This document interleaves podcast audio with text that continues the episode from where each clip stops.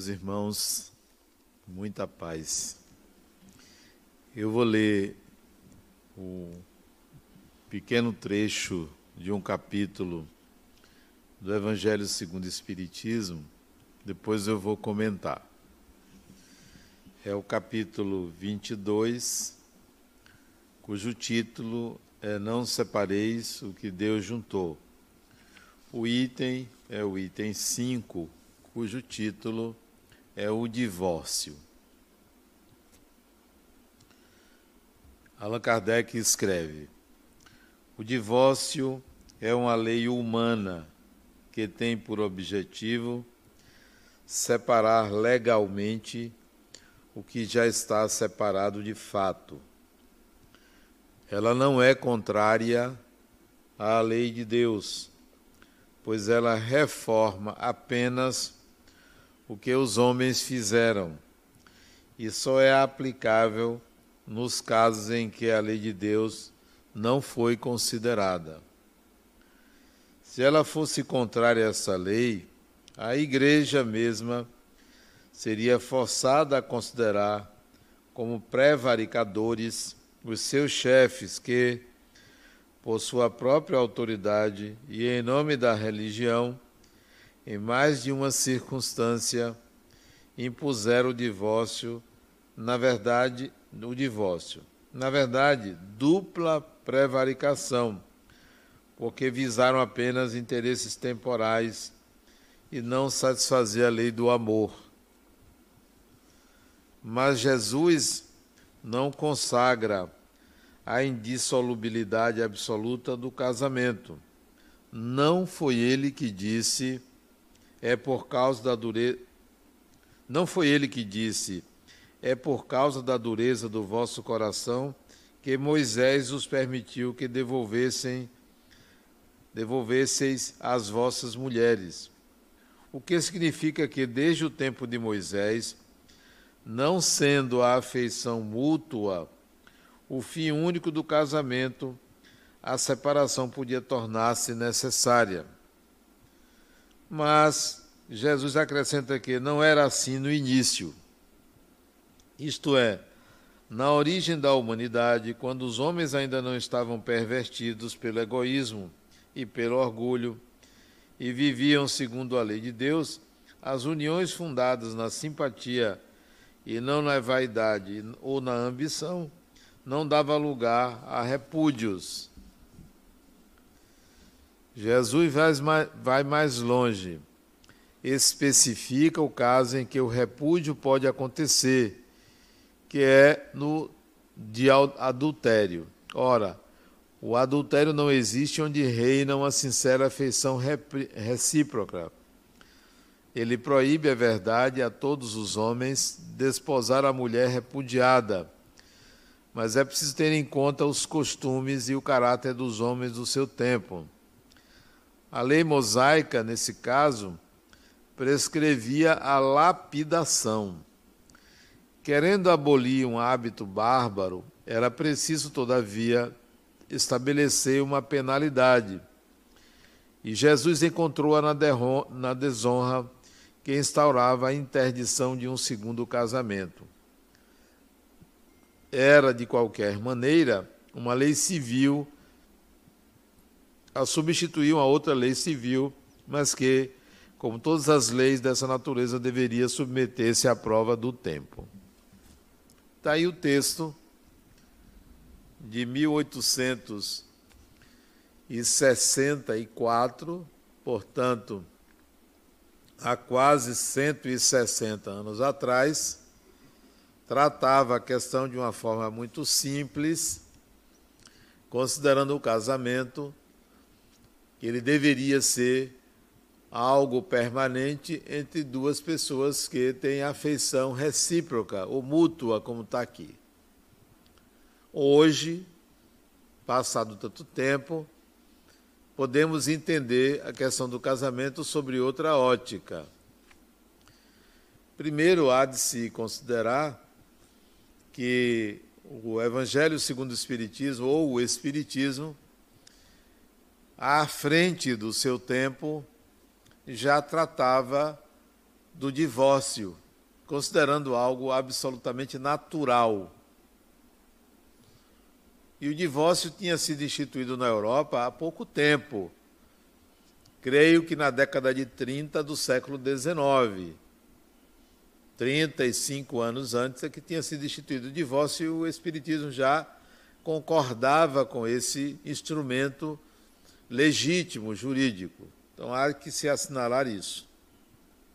Bom, mas vamos trazer essa questão primeiro para os dias de hoje, depois abordar segundo uma outra perspectiva psicológica e espiritual.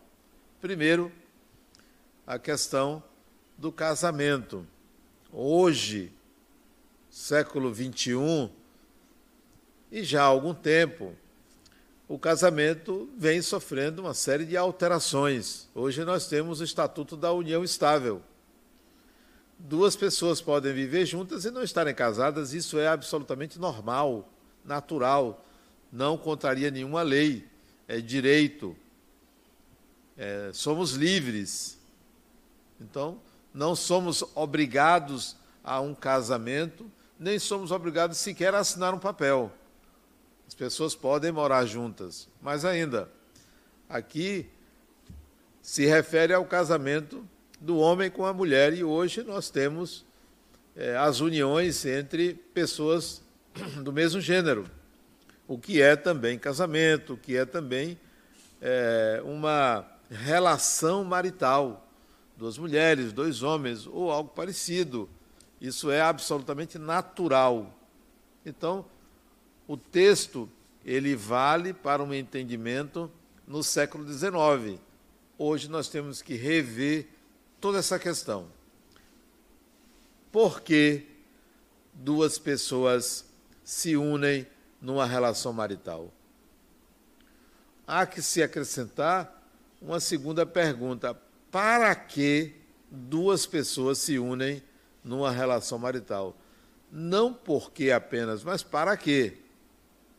Segundo Yogananda, quatro são os motivos que devem vigorar para duas pessoas viverem juntas maritalmente. Quatro motivos. Yogananda, Yogi, um hindu, que eu considero interessante porque vem de um homem religioso. Primeiro, ele coloca que duas pessoas devem viver juntas porque se amam. É óbvio.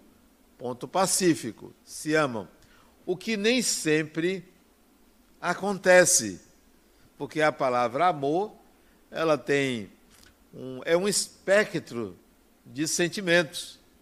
Gostar, sentir atraído, apaixonar-se.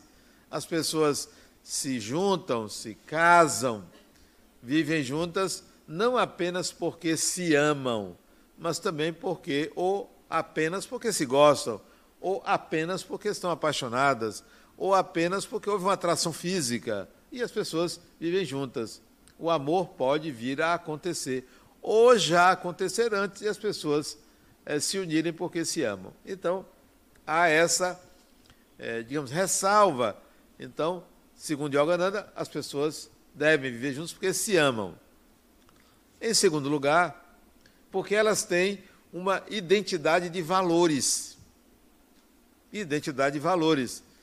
Então, para ele, duas pessoas deveriam se unir se tivessem é, uma certa ética comum, uma certa moral comum. Por exemplo, uma pessoa que fosse um marginal, uma outra que não fosse marginal, não deveria se unir, porque os valores são diferentes. Marginal no sentido de roubar ou matar ou algo parecido. Não deveriam se unir, porque não há uma identidade de valores, o que não corresponde à realidade, senão os marginais não se uniam a pessoas, não viveriam juntas a pessoas, porque se a gente for buscar um atestado de moral no outro, eu acho que não fica um. Né? Não, não, não, não fica um. Então, também é esse critério deixa a desejar. O terceiro critério que ele coloca é que duas pessoas para viverem juntas têm que ter identidade de propósitos. identidade de propósito. Isto é, nós estamos olhando para o mesmo horizonte, queremos a mesma coisa, queremos é, alcançar determinado estágio né, dessa união. O que, na realidade, também não acontece, porque você vê mulheres que querem ter filhos se unindo a homens que não querem ter filhos. E ela concorda em se unir a ele por estratégia. Diz, não, eu mudo esse sujeito. Daqui para lá, eu vou convencê-lo. Né? Ou sufocam o seu desejo para manter a união. Ou se separam porque não alcançaram esse desejo. Então, nem essa identidade de propósitos ela é obedecida. Os, os horizontes são diferentes. E quarto, a, a ideia de Yogananda é que duas pessoas devem se unir se tem atração física, desejo sexual. Unir maritalmente. Então ele considera isso importante. O que, de fato, acontece, mas há casos em que não há o desejo, no entanto, há a disposição para que o desejo venha.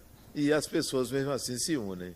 Bom, saindo da análise de Yogananda e da análise de Allan Kardec, vamos à atualidade. A atualidade é que duas pessoas é, se unem numa relação marital é, antes fazendo um test drive. Antes fazendo um test drive. Vamos ver no que dá. Vamos ver se dá certo. E antes disso, criou-se, de uns anos para cá, um outro estatuto chamado FICAR, que é um test drive antes do casamento. Vamos ficar, antes do casamento, no namoro. Vamos ficar. E a mulher fica querendo estabelecer, na maioria das vezes é ela, é, é, saber que relação é essa, onde é que ela está pisando. E às vezes é o homem que quer firmar aquela relação e a mulher tem dúvida. Então nós temos o estatuto do ficar, que não é o namorar.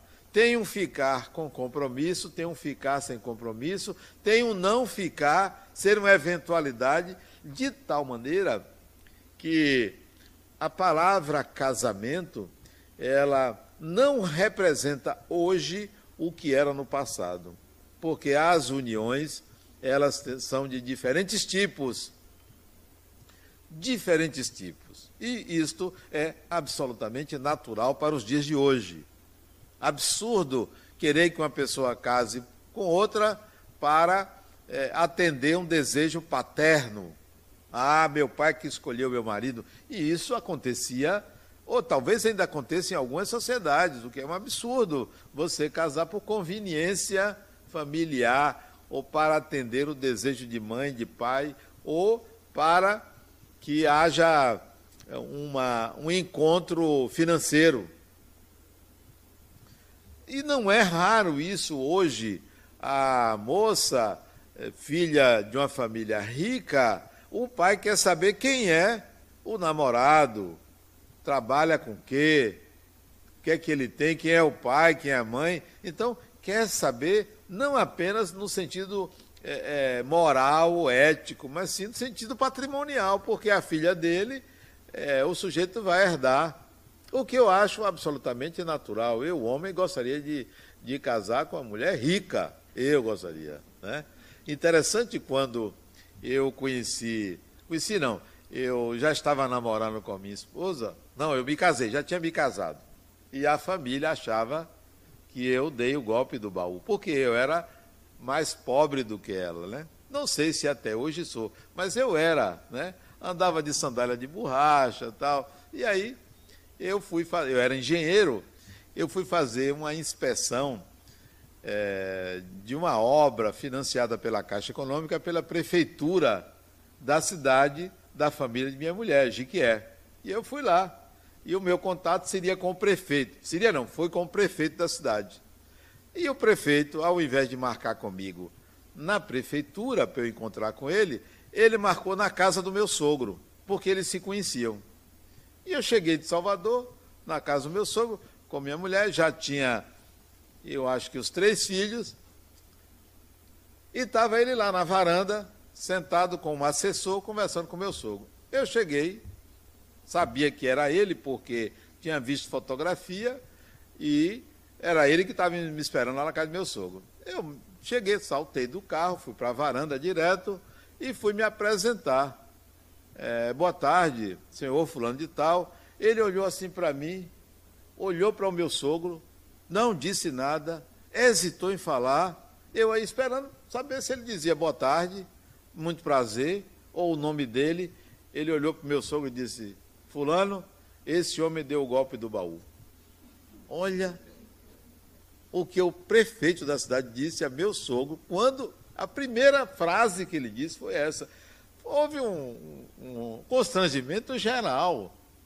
É possível que eu tivesse dado o golpe do baú, porque eu estava, de fato, confortável na situação de casar com uma mulher rica, filha de fazendeiro, né? Eu já pensava em ter uma fazenda. Isso passava pelo meu imaginário. Mas você trazer isso assim, à tona, assim, foi um constrangimento. Isso não é raro, as pessoas saberem quem é quem. Né? Mas, posteriormente, a vida deu um troco para mim, sem eu precisar dar esse troco. Passei por isso lá atrás. Recentemente, coisa de dois anos atrás, meu neto, então com oito anos, chega para minha esposa e diz: Minha avó, a senhora é uma mulher de sorte. Mas por quê? A senhora casou com um homem milionário. Aí eu. Foi o troco que foi dado. A vida deu um troco.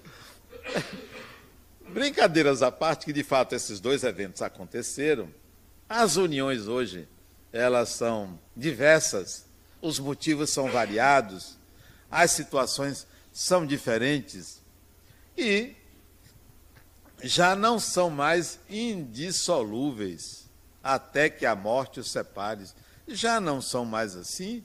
Óbvio, se as pessoas não estão se dando bem, é, não estão compatíveis, a separação seria algo, digamos assim, é, maduro, algo maduro, claro.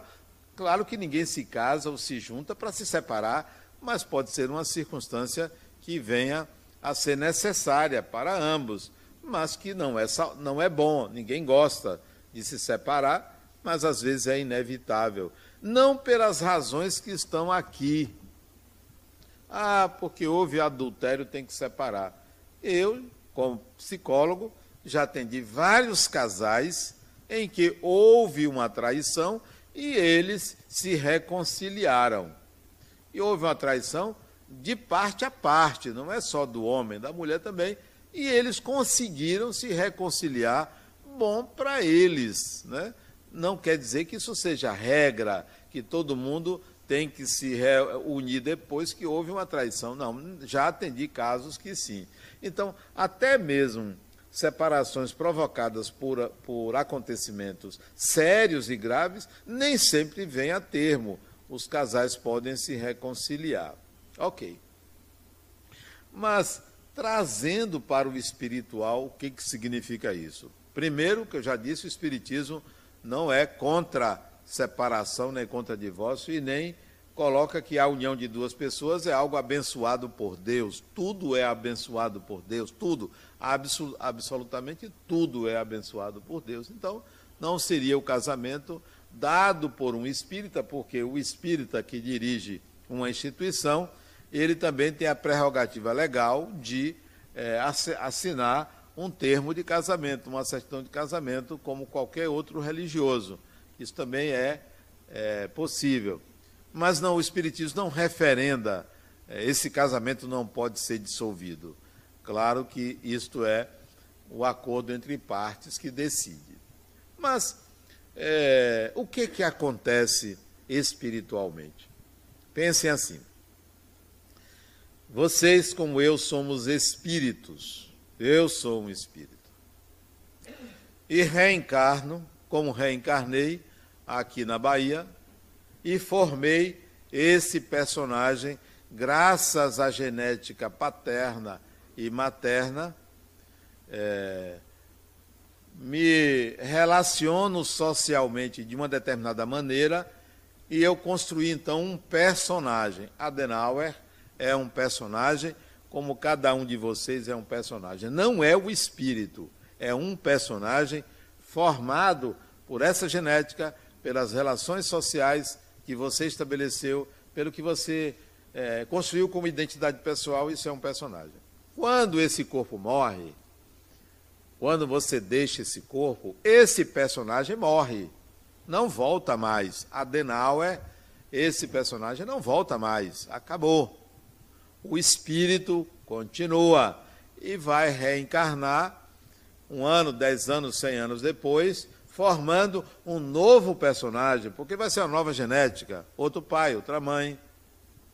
Bom, isso significa dizer que numa relação marital, isto se trata de uma experiência dos dois personagens, os dois espíritos, ó, vamos nos encontrar. Nos gostamos e programam esse encontro. Termina a relação com a morte ou antes. Foi uma experiência vivida. Não significa para sempre. Para sempre nós vamos reencarnar marido e mulher, ou marido e marido, ou mulher e mulher, para sempre. Não. Foi uma experiência. Foi boa, foi boa. Não foi boa, não foi boa. Vamos tentar de novo? Vamos, não vamos. A liberdade do espírito é total. Vocês já pensaram? Você reencarnar e encontrar o mesmo espírito. Outra encarnação, o mesmo espírito, outra encarnação. Enjoa. Está na hora de experimentar outra pessoa para ver como se não é diferente. Porque não existe fidelidade espiritual. Não existe. Não é obrigatório, ó. Quando uma vez eu fui num velório, eu e minha esposa, e eu fiquei, depois do velório, eu perguntei a ela, Ô, fulana, se eu, quando eu desencarnar, você arranja outro? Ela disse, claro. Eu tomei um choque, né? Eu disse, claro. Eu disse, rapaz, o negócio é sério. Eu vou dar o troco. Sabe o troco? A vida tem que dar um troco, né? E no caso do, do, do, prefeito daquela cidade, foi meu neto que deu troco. Quando ela disse assim, e eu queria que ela perguntasse, e quando eu mas ela não perguntou, sabiamente ela não perguntou, para não ouvir uma resposta semelhante. O tempo passou, outro velório, três anos depois, ou um ano depois, outro velório, isso vai ser hoje que eu vou. Vou dar o troco, né? Você sabe que a gente perdoa, mas não esquece, né? Aí eu resolvi perguntar e responder. Disse, fulana, Lembra daquela nossa conversa naquele velório, que eu lhe perguntei e tal, é, quando eu, se eu desencarnasse antes de você, se você é, arranjaria alguém, se casaria de novo, você disse que claro, né? E eu entendi. Agora, eu vou lhe responder. Né? Já não perguntei para. Eu vou te responder o que é que eu faria. Aí ela ficou curiosa. Sabe como é mulher, né? O que você faria? Eu me casaria com a sua irmã. Com a sua irmã. Com minha irmã, a caçula, porque eu herdaria duas vezes. Né? Logo no argumento patrimonial. Eu herdaria duas vezes. E outra coisa, sua irmã já conhece nossos filhos, então não vai ter um problema de rejeição é sobrinho tal. Nunca mais ela esqueceu desse assunto. De vez em quando ela toca nesse assunto, eu faço de conta que foi uma, uma piada, né? Brincadeiras à parte, espiritualmente não há compromisso, ninguém é alma gêmea de ninguém. Às vezes é alma algemada, mas não é alma gêmea de ninguém. Ninguém tem um compromisso que ninguém. É assim, vamos tentar. Vamos viver essa experiência marital. Espiritualmente também desencarna um deles, geralmente é o homem que desencarna primeiro, né? Ou é aquele que tem um organismo mais frágil desencarna primeiro, e aí o que, que acontece espiritualmente? Fica ele esperando a mulher? Fica ela esperando ele? Ninguém é de ninguém. Não conte com isso. Seu marido desencarnou, você está viúva, não conte com ele esperando você, porque você não sabe das relações que esta pessoa tem com outras pessoas, relações emocionais, sentimento. Então, você pode chegar e encontrar o seu marido com outra e lhe apresentar, ó, oh, fulano, você está chegando agora, ó, tem aqui, fulana, que a gente já se conhece desde antes dessa encarnação. E tem o caso, está lá no livro Nosso Lar, que ele vive com as duas. Com as duas. Ele tinha uma esposa, acho que separou, não, separou não. Ela faleceu, ele se casou de novo. Quando ele desencar... quando os três desencarnaram, foram morar juntos. Mas ele disse no livro que uma delas era como se fosse uma irmã. Bom, então é um tipo de relação que não é marital. Mas há que a gente considerar que ninguém é de ninguém. Enviuvou, substitua. Espera aí, pera, não, não se apressem. Substitua a falta daquela pessoa por uma motivação. Pode ser motivação para uma relação, motivação para outra coisa. Não fique com o vazio na expectativa de um reencontro. Mantenha por um tempo um luto, um tempo assim, 24 horas, tá bom? Um tempo, 24 horas é muito tempo, né? Mantenha o luto e diga assim: o sujeito desencarnou, diga assim: Fulano, você já foi, eu fiquei, a vida continua lá e continua cá. Fique tranquilo, eu estou aqui, estou bem, estou bem, né? Obrigado pela companhia comigo. Agora é cada um por si. Mas a pessoa fica ali apegada. A outra teve aqui chorando, dizendo, é, eu perdi meu marido. E eu pensando assim, perdeu, a gente só perde o que não tem, que não é nosso. Perdi meu marido, tal, ele faleceu. Eu digo, é, minha senhora. E assim, olhando, até que ela disse, tem 10 anos. A senhora, tem 10 anos que o homem faleceu, a senhora ainda fica pensando, ah, mas ele foi muito bom para mim. Ora, se foi muito bom para você, é porque você mereceu. Não é porque ele era bom, não. O que a gente, a gente só tem o que merece. Mesmo que o outro seja uma pessoa ruim, a gente pode pegar só o lado bom, porque a gente só merece o lado bom. Então, não, se desligue. Aí ele, será, ela perguntou, será que ele ainda pensa em mim? Duvido. Duvido que ele pense na senhora. Pô, por quê? Dez anos? Você ficar pensando numa pessoa? Não, já esqueceu a senhora. A senhora tem que viver sua vida. Bom, o fato é que espiritualmente não tem esse compromisso. Desencarnou até logo. Até logo, foi bom. É, isso é válido para todas as relações. Não pense que seu filho continua seu filho, que seu pai continua seu pai, que sua mãe continua sua mãe. Foi uma desculpe, foi uma experiência que foi vivida em papéis. Você tem o sentimento, mas não pense que seu filho será seu filho de novo, ou terá que ser seu filho de novo. Você pode, você pode sentir, pode amar como filho, mas desencarnou, não vai ser uma relação de novo de mãe e filho. Por um tempo ainda fica se a pessoa ficar presa à encarnação anterior. Mas na próxima encarnação pode voltar como irmãos, como marido e mulher, como tio, tia. Essas relações, elas podem variar. Então, não vamos pensar que espiritualmente o casamento se mantém. E nem cobre do outro fidelidade. Ah, você desencarnou? Olha lá, não procure fulana. Como assim não procure fulana? Às vezes, a pessoa é, vai exatamente para junto de quem ama. Tem o caso do livro. Como é o nome do livro? E a Vida Continua. Três homens, amigos, vão para uma caçada. E dois queriam matar o terceiro. Amigos. Olha, você vê, tem cada amigo.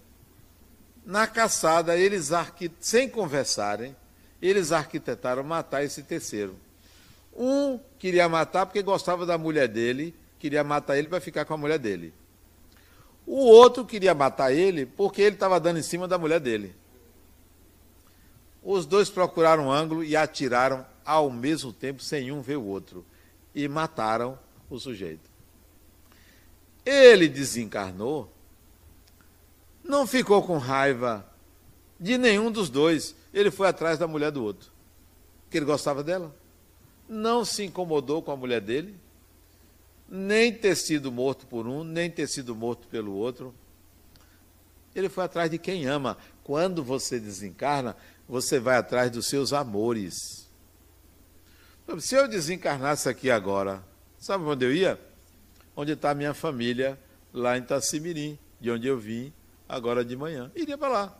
Claro, a gente vai em busca de alguém com quem a gente tem uma relação emocional ou sentimental.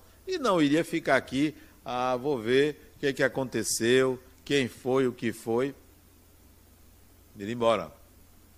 Então, as relações maritais, elas não se, nem sempre, melhor dizendo, nem sempre se perpetuam espiritualmente. Como também já vi casos em que, o caso mesmo do delegado, que ele se casou, ele ia se casar, e dois meses antes a noiva faleceu. Dois meses antes.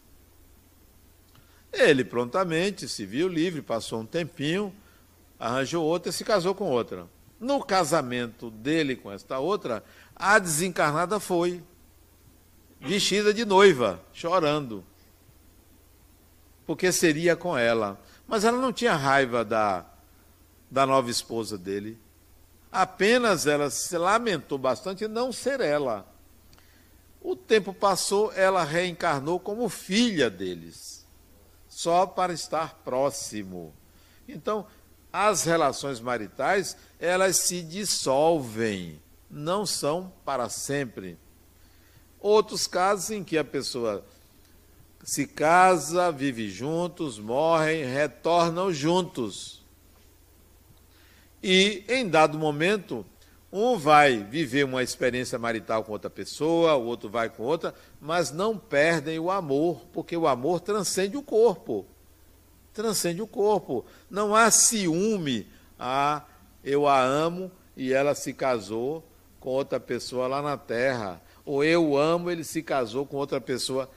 Aquela experiência daquela encarnação é uma experiência de muitas. Você já se casou muitas vezes. Você já foi mulher muitas vezes. Você já foi homem muitas vezes. Você já engravidou muitas vezes. Todo mundo. São milhares de encarnações desde que o espírito se tornou, ou desde que o ser espiritual se tornou humano. São milhares. Então, é, achar que nós estamos na última, ou que é definitivo uma relação, é não entender o que é evolução espiritual. Bom, mas tá, tem uma outra análise sobre não separeis o que Deus juntou. Do ponto de vista psicológico também. O que é separar o que Deus juntou? É o espírito, o espírito não se dissociar da sua essência. É você, personagem, entender que há um espírito que é você e que você representa. O personagem representa o espírito. E você tem que se perguntar assim: quem sou eu, espírito? Quem sou eu, espírito? Não é quem eu fui em vida passada, não. Quem sou eu, espírito? Porque o espírito que você é é muito melhor, é muito mais capaz do que o personagem que você é, construiu. Porque o personagem que você construiu tem limites. O espírito que você é sabe muito mais do que o personagem que você apresenta, porque o personagem ele está condicionado à formação que teve, à escola que estudou, aos amigos, aos hábitos, e o espírito não está condicionado a isso. E não consegue, nem sempre consegue manifestar todas as suas habilidades no personagem que você é. Eu sei, por exemplo, que Adenauer, que é o personagem que eu construí, tem limitações que o espírito não consegue manifestar a totalidade do que eu sou nesse personagem. Eu poderia ter me aprimorado mais, eu poderia ter tido maior número de conquista de habilidades para que o espírito pudesse se manifestar melhor. Então, se pergunte: quem eu sou, espírito, além desse personagem? Que habilidades eu tenho que eu não estou usando? Não pense em bem e mal. Será que eu sou mais mal do que eu imagino? Será que eu sou uma pessoa do bem mais do que eu imagino? Essa não é a avaliação. Esse não é o critério. O critério é que habilidades eu tenho e não estou manifestando. Quem é o espírito que eu sou? Porque eu preciso saber quais as habilidades que o espírito tem e que o personagem não está usando. O personagem, ao invés de usar as habilidades, está assistindo série. Série. Está ali nas redes sociais o tempo todo.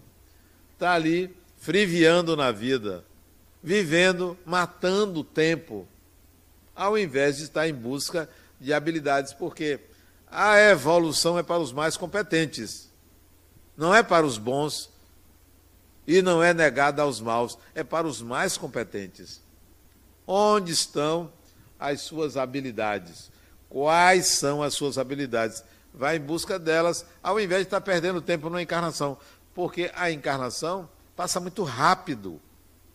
Muito rápido.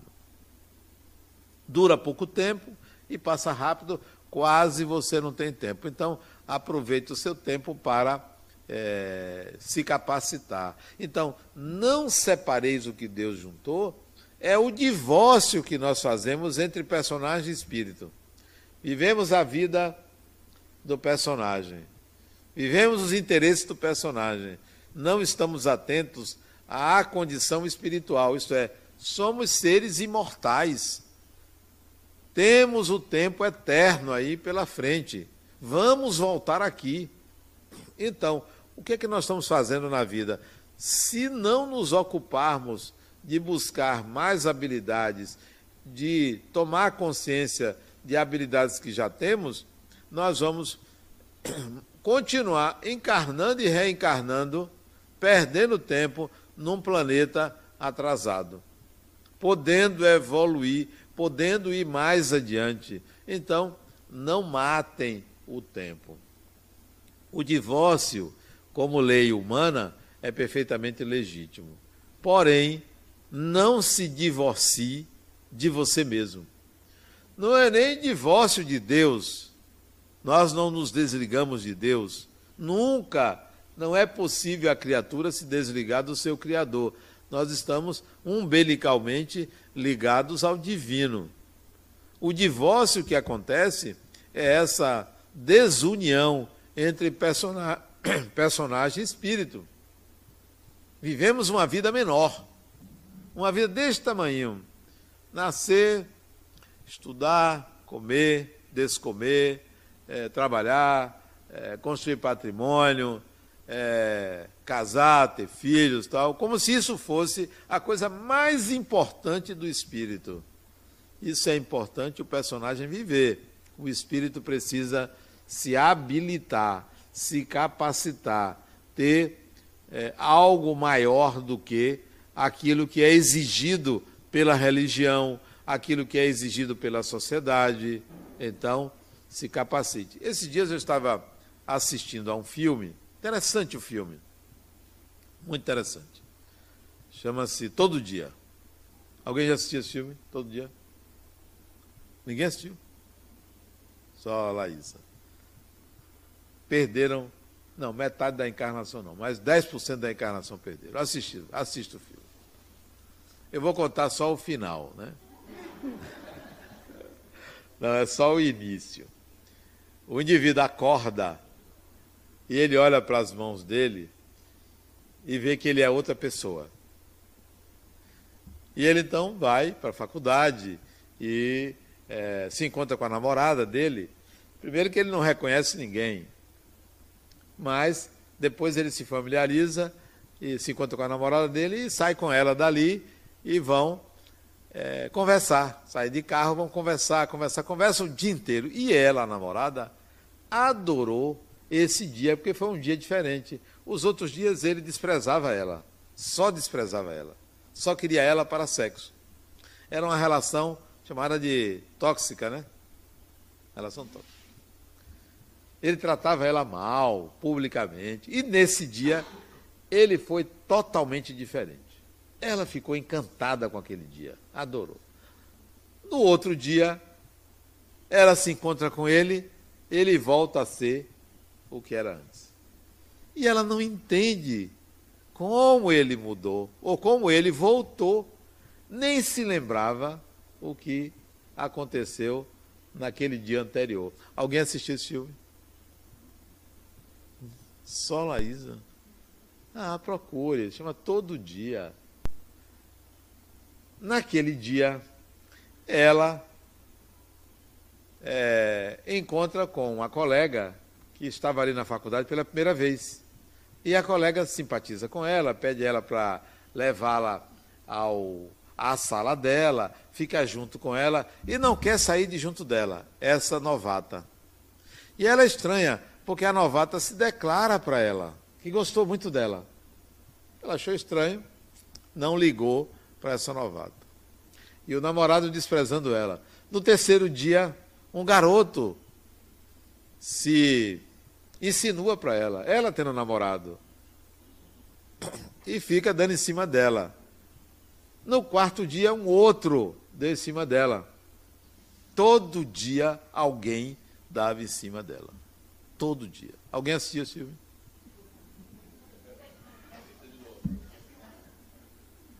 Isso é só os primeiros minutos do filme. Aí acontece, no quinto dia, um garoto que dá em cima dela também e diz para ela: Foi eu que estava no corpo do seu namorado, foi eu que estava no corpo daquela menina, foi eu que estava no corpo daquele outro. Eu gosto muito de você, eu sou uma alma chamada A. Todo dia eu uso um corpo diferente. E aí vem uma história belíssima desse espírito com ela. Belíssima. Assistam. Hein? Não, mas o mais importante é, é, hein? Assista. O mais importante é o desfecho disso, surpreendente, o desfecho. Nós somos assim. Em vez de todo dia, cada encarnação usamos um personagem. Cada encarnação construímos um personagem. É assim como no filme. Cada dia, ou cada encarnação, nós nos aproximamos de pessoas que a gente tem simpatia, que são reencontros. E a gente tem que começar a entender que é assim.